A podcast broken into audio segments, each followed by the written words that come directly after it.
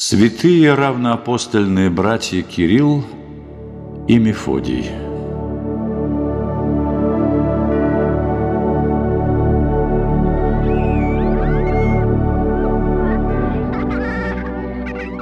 В дружной и счастливой семье знатного военачальника Льва, жившего в греческом городе Салоники, было семеро детей. Всех их отличало трудолюбие и усердие к учебе. Все они, кроме родного греческого языка, прекрасно говорили по-славянски, общаясь со своими сверстниками-славянами.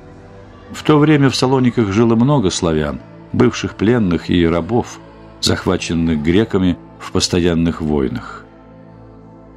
Когда самый младший из детей льва Константин только научился читать, старший Мефодий уже покинул отчий дом – отправившись на государственную службу. Он был назначен императором воеводой в Македонию благодаря своему знанию славянского языка. Младшего Константина отличало от других детей как слабое здоровье, так и незаурядные умственные способности. Уже к 15 годам он свободно читал философские и богословские трактаты не только на греческом, но и на латинском языке. Способный мальчик был взят ко двору. Вместе с детьми императора он стал учиться в высшей императорской школе. Здесь Константин изучил литературу, диалектику, астрономию, еврейский и арабский языки, музыку и другие науки. Его наставниками были лучшие учителя империи, в числе которых знаменитый Фотий, будущий константинопольский патриарх. За свою любовь к философии Константин получил прозвище «философ», которое осталось за ним на всю жизнь.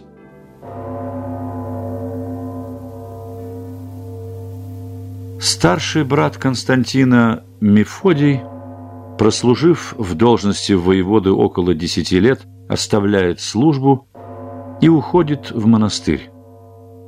Вскоре к нему приходит и младший брат, отказавшись от блестящей карьеры при дворе и выгодного брака. Зная образованность братьев, их преданность церкви и отечеству, император посылает их в Хазарию для налаживания дипломатических связей с соседним государством. Оно включало в себя много народностей, в том числе и славян. Ради них Константин и Мефодий создали свою знаменитую славянскую азбуку, чтобы перевести на славянский язык священные книги. Ведь проповедовать только устно, по словам Константина, все равно, что писать пальцем по воде – Летописец сообщает, что первые слова, написанные братьями на славянском языке, были из Евангелия от Иоанна. В начале было Слово, и Слово было у Бога, и Слово было Бог.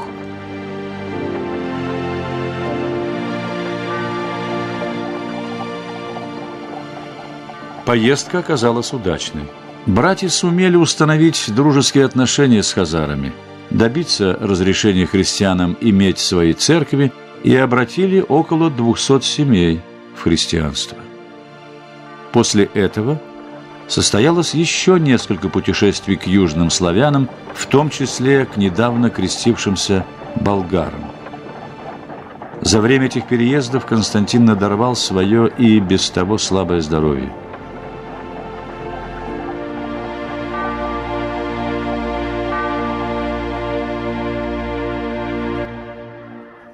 В 862 году в Константинополь явились послы от маравского князя Ростислава с просьбой прислать к ним христианских учителей славян. У императора Михаила не было лучших кандидатов, чем Константин и Мефодий. Зная слабое здоровье Константина, он обратился к нему не как император, а как бывший товарищ по школе. Константин, философ мой, я знаю, ты болен, ты устал, но твоя работа так нужна. Князь Моравский Ростислав просит нас прислать ему христианских миссионеров. Как могу я отказать ему? Эту работу никто не сможет сделать так, как сделаешь ее ты. На эту просьбу своего товарища больной и слабый Константин с самоотвержением отвечал «С радостью пойду туда».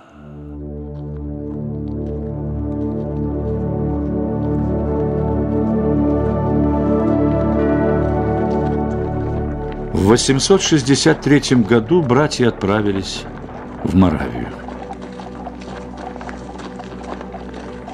Там они с большим успехом проповедовали христианство, совершая богослужение на славянском языке. В Моравию приходили миссионеры и из Германии, которым было непривычно слышать славянское богослужение. Литургия на славянском языке казалась им кощунством – на Западе установился обычай читать Библию и совершать богослужение только на трех языках – еврейском, греческом и латинском. Немецкие проповедники пожаловались на двух братьев римскому папе Николаю. Папа пожелал видеть славянских благовестников.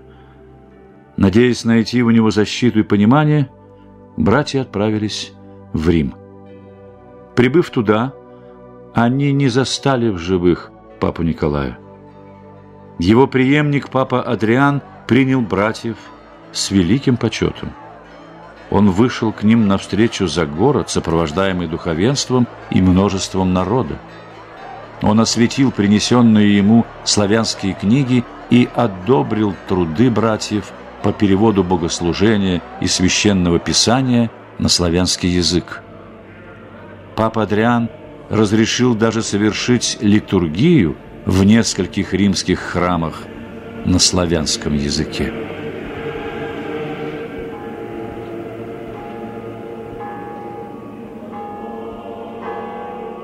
Вскоре по прибытии в Рим, слабый здоровьем Константин занемог и, приняв монашеский постриг с именем Кирилл, скончался 14 февраля 869 года.